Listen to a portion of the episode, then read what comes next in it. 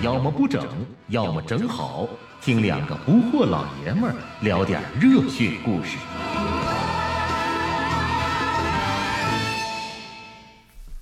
既然生活不好整，就把酒杯碰出声。我是老布，我是老郝，今天要聊啥已经很明显了。老郝，你今天来我家，这个造型太别致了哎呀，两腿僵直，啊，叉个腿儿，我以为你是不今天在裤裆里揣个凶器来的。哎 呀，昨天刚跑完四十二公里沈阳马拉松，昨天跑完了，对，虽然是线上的了，今年虽然线上，特殊时期，沈阳马拉松今年是一次线上马拉松。嗯，但线上就少了很多这个线下正式比赛的时候的一些能够对自己有利的一些因素。对比嗯，比如说对官方补给啦，这就没有了，嗯，包观括众观众，没对，有了。观众也没有了，包括兔子关兔，啊，官兔就是这兔子就是马拉松比赛里面领跑员，对。对，也没有了。还有身边的跑友，对啊。对对对嗯。对，但好在昨天呢，这个给我送补给的，这个就是咱们的老布，昨天骑个 电动车，电动车车筐里边装的全是水，香蕉，包括面包啊，能量胶什么玩意儿的，最关键的还是那个，还是那一管儿云南白药气雾剂，云南白药气雾剂，喷光了整整一管儿。这顿喷呐，一顿喷呐，是啊，完了后来那个风刮的刮的也不咋好，一边喷一边往我脸上刮，我还吸我感觉我还吸入了不少。哎呀，这个外服药直接改成口服药了。昨天也是第一次挑战全马，比较兴奋。刚开始的时候速度没有压住，和另外一个跑友老老何对，啊，有点快了跟我们俩对，我跟老何，我们俩在前二十公里的时候，基本上都是六分配速。对，跑到不到第三十公里的时候，就感觉有点撞墙了，跑崩了就。当时膝盖也疼，肌肉也疼。嗯，后半程到三十八九公里的时候，那时候我真是我都一点我我自己都觉得我这次全马挑战肯定失败，我都一点信心都没有了。然后当时呢，老布包括跟我一块跑的老何，他们俩在在边上鼓励，真是就是还有两三公里了，你走也能走下来了，爬也能爬回去了。嗯，也是借了这么一股劲儿。其实现在一看，现在总结来看的话，当时那段时间的那个所谓要抽筋儿那感觉，就是一阵儿。嗯，在走了大概几百米之后就缓过来了，哦缓过来了对，缓过来了。后来又又跟老何俩人又开始跑，又开始颠儿。对。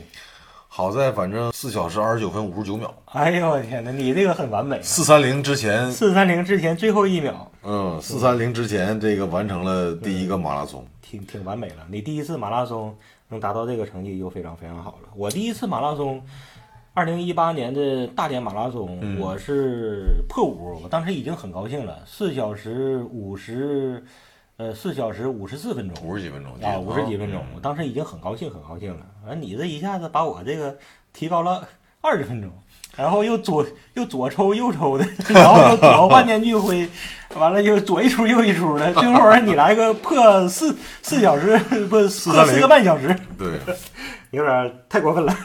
哎呀，这是我意想不到的，因为我昨天的目标，咱俩不也唠了吗？我的目标，我就跟老何的目标，我们俩就是五小时之内然后完赛就行够。嗯，但提到马拉松，提到跑步这个事儿，老布比我能早跑了几年。嗯早跑早跑了一年嘛，嗯，现在看的话，跑步确确实是一个非常非常能够让人家快乐的一个一个运动。尤其是现在这个年纪跑马拉松，呃，能给我们带来太多的这个感悟了，对，太多感悟了。但我觉得马拉松这个事儿，真的是一件很难的事儿。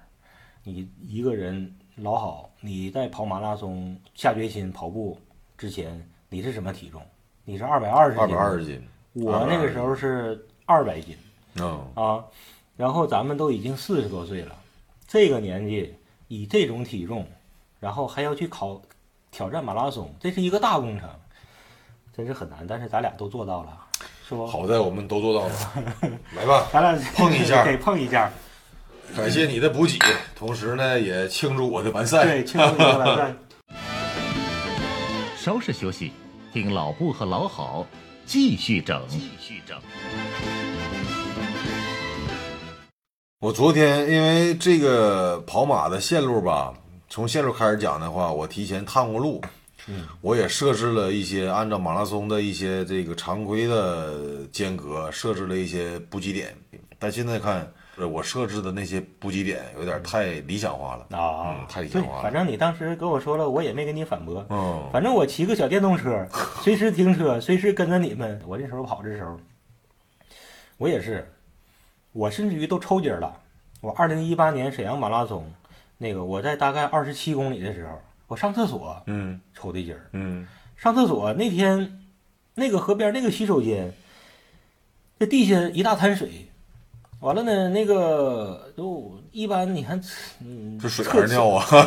那个我那那个我这这这不，先不研究那事儿。地下一大滩，然后呢，那墙上都都写着什么贴贴近文明那个靠近方便。靠近方便什么的啊。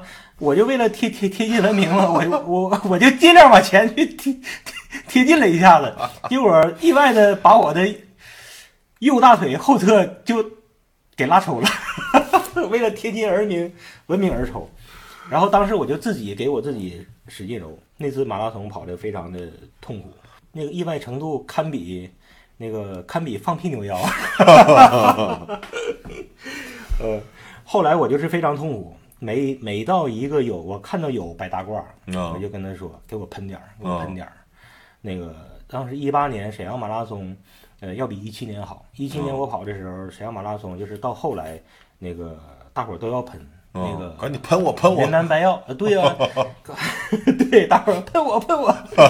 后来后来那些药都没有了。一七年的时候，那个到后来的时候准备不充分，对对，大部分的补给点儿那个药都没了，就全喷光了。但是一八年的时候呢，那个也是有经验了，嗯那个药备的多。后来我就是每到一个地方，那个基本那个药还都有，嗯。每到一个地方都让他给我喷呐、每到一个地方都要喷，要不然的话根本就坚持不下来。嗯。二零一八年我根本就坚持不下来。那个当时我还我记得还有一个笑话呢，有一个年纪比我大，应该是一个是一个是一个准大妈。那女的？啊，啊，完了那个说那啥，还接个电话，搁电搁电话里边吵吵把火的，也不知道是谁，可能是他的儿女吧，可能担心吧，可能问啊妈你怎么跑的咋样了，咋的行不行啊？可能也有点担心，我估计肯定问了一句你抽没抽筋儿啊？完了那个那大姐就在那个电话里边嗷嗷一顿吵吵，就说还抽没抽？我这哪都抽了，我脑袋瓜子都抽了，还抽没抽？完了，还有一个大叔，到了一那个医疗点儿，因为他跟我一块儿喷，我也喷，他他也喷。完了，那那个小医小医务工作者，那小女孩问的，喷哪儿？全身都给我来点儿吧。东北人说话还是比较那个不经意的，比较诙谐，都给我来点儿。哎呦，昨天跑步，你不是跟那谁老何吗？你俩嗯跑友一块儿跑的。那老何，我就想到，老何在在第三十多公里的时候，他那个后来不是一频频给你俩喷吗？嗯给你也喷，给他也喷。然后老何在有一地方停下来之后，我看他把衣服给撩起来了，把肚子露出来了。我还以为，哎，这个，因为我我马上我就想到那个，就是 那个那个大哥说的，全身都给我喷点儿那大哥了。我合计这老何这意思是让我给他喷肚子，他把肚子给给撩起来，给衣服撩起来了。完我要给要给他喷，完老何说，哎，不是，我整理一下乳贴。哎，乳贴这个事儿真是没跑过马拉松的人可能不知道。我第一次跑大马大连马拉松，一那一九年去年，嗯，跑大那个当时跑的是半马，嗯，半马，然后当时我就跑到十多公里的时候，我就感觉那个前胸的两个位置 隐隐作痛，就特别。火火辣辣的那火辣辣，对对对。然后等我跑完之后，我才才发现，我把跑完之后回到宾馆，把衣服脱了，才发现整个就是那个 连衣服嗯，带号码布哦全红了，哎呦，都磨破了。两两个红点儿像哪吒脑袋似的。所以说刚才老布提到乳贴这个事儿，乳贴这个事儿，没跑过步的人咱也也不用笑话，就跑半马以上或者跑长距离的人必须得贴，要不然不无论停不停的摩挲，对对对，因为女性跑友吧，她可能会有一些内衣、运动运动内衣去隔着，男的跑友忽略，对对想不到这个事儿，男跑友只有跑过才知道。对，所以说昨天跑到三十几公里的时候，老老何一边跑一边跟我说：“完了，咪咪破了。当时幸亏他给我制止了，因为我当时我是想喷了，你要喷的话，我要喷的话，他得他他得跳到旁边混河里，烧死我了。我昨儿早上他那个乳贴是我给他带的，早上那个起跑之前我就说你赶紧贴上，然后那时候他贴了，但是可能那那乳贴吧一出汗可能就容易掉。啊，对，然后所以说跑到三十几公里的时候，他感觉疼的时候，其实那时候已经磨破了。啊，然后这时候他如果因为我还揣了几个新的，嗯我就给他了。但是这时候他如果再想再想贴新的时候，嗯有汗也贴不住了。哦，所以这个事儿等于是老何是后来是自己挺过来的，挺下来的。稍事休息，听老布和老郝继续整。继续整。一般呢，在官方这个那个正常马拉松，它的那个水的补给肯定是要比我 昨天给你补补补给的那个频率要密，而且那个补给还丰富呢。你看沈阳马拉松，虽然这个赛道很枯燥，没有观众，但是补给还是很强的。去年我没跑，去年我受伤了。去年你不是说你不是跑了吗？啊，去年我去年半马，啊，你去年半马，你是不是注意到了沈阳马拉松那补给还是很丰富的？我这印象，我说这个是来自于我前年一八年跑的那个全马，一七年我跑的时候，跟一八年差远了。啊，一八年有多少新品种？你看我说一说去年你那个，你说去年有没有啊？有榨菜，啊，榨菜是最后的完赛包里面有，我一八年全马的时候，到后来在沿途就有榨菜了补充盐分嘛，啊。补充盐分。榨菜跟面包一块儿一块儿提供，你可以把那个面包扒开，往里边整点榨菜，其实味道非常足，三明治，还很香啊！弄一个土土三明治完全可以。还有除了榨菜，然后呢还有月饼，啊，一般那个时候正好是中秋中秋节中秋节啊，嗯，九月份月饼然后它我也赶有月饼，对，切成小块儿，那个这个也这个也非常新奇，最关键的还有啤酒。你显得我们沈阳人都是酒蒙子，老雪吗？不是老雪，是勇闯天涯，一罐一罐的。啊，那个蛋可以，这那还真真可以当水喝那个。呃，那个虽然也淡，但是你想运动的时候还是不要那个那个这个酒精再往里边一整，容易那应该整点花花生毛豆。但你说一八年 再整点鸡架，老司机啥的，整点老司机鸡架那就更狠了，那真是沈阳马拉松。哎，但是我一八年那回我是跑的，你是你说一八年那回啊？一八年，一八年你跑半马，你不知道没有，半马没有。这个勇闯天涯啤酒就是在全马的最后大概是四十公里左右，就感觉提供了两次。我当时为了就就为了举个啤酒拍个照片儿，你也起开一罐呗？呃，我没起，我是那个让雪花啤酒，当时那个有很多服务人员，呃，那个我我找他们说的，哎，我摆拍一个，但是我不喝，完我给你放回去。那那那他也是非常高兴的，就就满足了我这个愿望啊！我就是举个啤酒，好像是就就假装喝呗。我想，因为我觉得留下这么一个照片挺挺有意思，跑马拉松喝啤酒也挺有意思的。对啊对嗯。昨天我我记得我到三十公里的时候，因为我担心什么呢？我担心就是说老你把他何，给耽误了。，对我担心老何会会不会专注于成绩。嗯我就在三十几公里的时候，我就推他一把，我说老何，你你先走，你先走。我说我走会儿，我我可可能那什么，我我缓一缓。嗯老何也停下来了，然后他说你这么的没事，我陪你一块走。嗯，啊，那他要就是那个时候就是谁也不在乎自己的那点成绩，了那。时候他如果先走了的话，可能我就弃赛了，我估计。嗯，对，但是呢，他可能会获得一个更好的人生更好的一个成绩。嗯，这不，他后来他也说了，他说的，我那时候也要弃赛了。他也是强弩之末了。他说你要不跟我跑，我也不行了。我当时就说这个这个这个一块儿这个跑微妙的心理对对心理活动。就是包括我跟老何跑的时候，我俩以前也经常一块儿跑，因为我俩吧跑的时候不会在过程中很少有有交流，嗯。基本上我在前面跑，他在后面跑，嗯。但是呢，我知道后面有个人，我这边心里面就有底。嗯。你像那个四月份，我俩一块儿从棋盘山跑回来，对然后我当时我跑了三十四公里，他跑了三十二公里，他那回鞋不行，他新买了一个、新买一双鞋不太合脚，他跑到三十二公里的时候他就弃赛了，就他就停了，嗯。然后呢，我就是一直在自己，但是我一直以为他在我后面呢，嗯。等我一回头，发现这人已经没了的时候，因为他那已经停了，我心里面这个这个这个状态也一下就也就完了。有。点一落千丈。对对啊也就完了。啊然后但是他没跟你说，他就是默默的自己对对对那个自己停了自己不行了。对就对，他说当时跟你说的话，你你可能当时就是更早的就是对对对嗯对，所以这个一块儿跑的人，这个给对方的这种就心理上的这个鼓励，真是这个就好像是很多电影一样。嗯突然想到《英雄本色》，咱们小时候不都干过吗？啊，小发马哥里啊，对，小马哥，当时那个狄龙不是跟他说的，你先走吧，我还有点事情要做。啊啊啊！然后小马哥就说，不是说好了一起走的吗？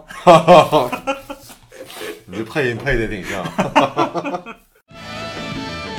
稍事休息，听老布和老郝继续整。继续整。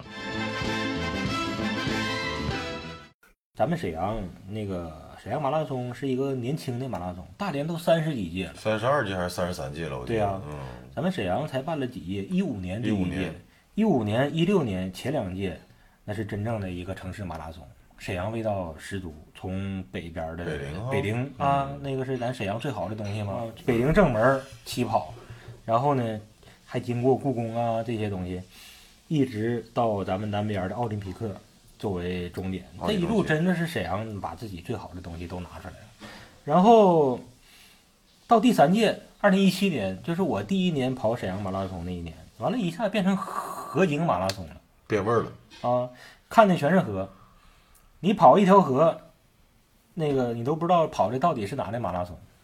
你说是跑这儿马拉松也行，跑那儿因为谁哪个城市没有没有一条河？，对，沈阳元素就没了。没有任何特色，而且呢，就是整个河边的在河边跑的过程中，河边的赛道也比较也比较窄。技术方面，实际上我我都不知道啊，不知道他是怎么能够这条赛道怎么能够申请过关的。嗯，这么窄的路，你要是有人发生一些状况，那个救护车都开不进去，都开不进去。啊！你不像一个城市把马路一封，随时哪块儿的打开，哪块儿都有口儿，马上就能开进去，路也比较宽。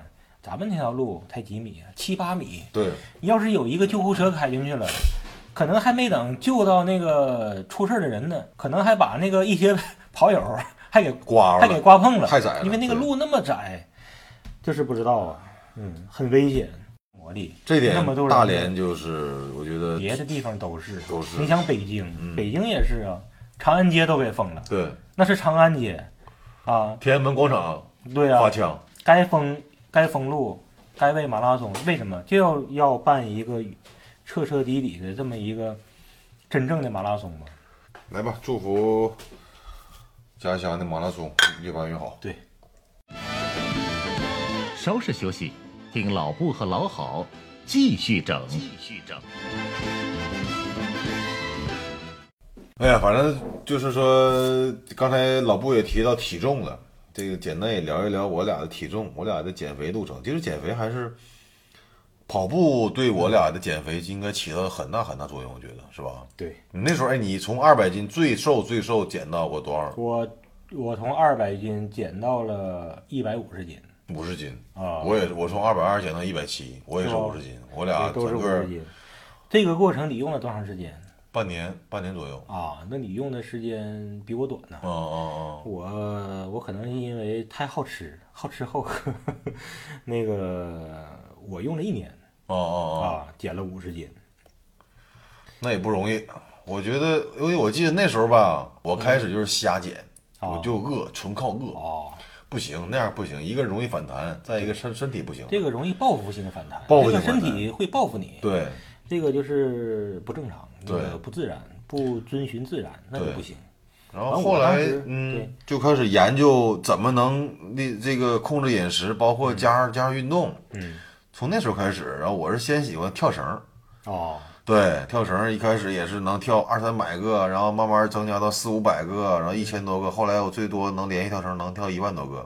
啊，哦，跳绳啊，跳绳。那你太厉害了。不就不不就中间会有会有会有，比如说会有那个停的时候，比如哦说比如会被绊倒，但是但是不不不是一口气跳一万多个一口气儿跳了一万多个，那我就可以申请吉尼斯世界纪录了。啊！对呀，一个人能蹦那么多下，连续不停的。然后从跳绳，后来我就开始转到跑步。那时候其实好像跑步，我记得也也多多少少受你点影响，因为那时候我特别是减肥之前，你别说让我跑一公里或者跑几公里，我那天让我跑二三百米，我就我就不行了，嗯整个喘的也不行，整个就说连什么肌肉了也都不行。嗯那时候我就觉得，一八年我第一次听说你去大连跑马拉松的时候，哦，我就觉得四十二公里对于我来讲简直是天方夜谭。嗯，但是一下子可能是也像像像一个钟声、一个铃声一样似的响起来，当的一声，是不在你脑袋里边儿唤醒得啊，唤醒我了，嗯，想想去征服它。对，那时候就开始，你跑完我，我记得我正式开跑也是零八年五六月份夏天之前，那时候从一两公里嗯。到三四公里、五六公里，第一次跑，对，第一次跑跑到十公里的时候，这这个我都我都记得，包括第一次跑半马，嗯，这回跑全马，嗯，我当时跑跑步，因为后来就是跑马拉松，就是因为身体呃指标不好，嗯嗯，那个总喝酒啊，然后睡眠呢也不按时啊，那个最后三高那是肯定的。那我也是嗯就有点担心了对，啊。然后就开始决定跑步，一开始也是一点一点跑，那是喘的都不行啊，那个心脏累的都要跳出来了。然后呢，一点一点一点一点的，后来尝到了尝到了甜头，然后就决定跑马拉松。实际上，马拉松这个事儿属于是一个怎么说呢？是中年人的，很多人都说它是一个中年人的一种自我救赎，嗯一个方式，没有比它再好的方式了。这个其实我挺认可。你想别的事儿，再怎么救赎，赚多少钱，或者是升到多大的官儿，那个也不由你自己的，是对吧？马拉松这个事儿，只要你自己想，你是突破一切困难，最终还是有可能的。虽然它很难，难是肯定难，但这件事儿呢，还真的是可以做到的。这件事儿正好是处于一种就是天方夜谭，还不是天方夜谭，它是能做到的，然后同时又很难。做到了之后，会让你方方面面觉得收获了极大的信心，人生好像在中年获得了一次重生，就是这么一这这么一件事儿，对是吧？能做到，却又很难做到，没有什么比马拉松更好的了。要不怎么这么多人在中年都选择去跑马拉松？对，是吧？咱俩也是其其中的两个人吧。这个在跑步之前，真是我都没有，就压根儿没有想象过我能跑下来四十二公里。嗯，嗯，而且昨天跑完之后那种成就感，我觉得太伟大了，狂喜是吧太伟大了。心里特别无论是觉对呀、无论是我用四个半小时跑完也好，或者是我用六个小时跑完也好，哪管用八个小时能把连连走带跑能把这四十二公里给征服了。对我觉得征服之后，这这种这种愉悦感，包括这种成就感，我觉得太自豪了，太自豪了。这种自豪感不光是自己对自己自豪，你还因为那个这个自豪感给了儿女，给了孩子，作为一个表率，是不？对而这种就是加倍了。对嗯，你看你昨天跑完之后，你抱抱着你俩女儿嗯，照相，你这经历我以前有，那个太自豪了。那个后来我女儿跟我说：“爸爸，你啥时候还跑步啊？”她就变得很崇拜你，对他就觉得你他他特特别的厉害。以前跑马拉松、跑大马的时候，他那个都是带我那个那个我们一家人去的，然后女儿在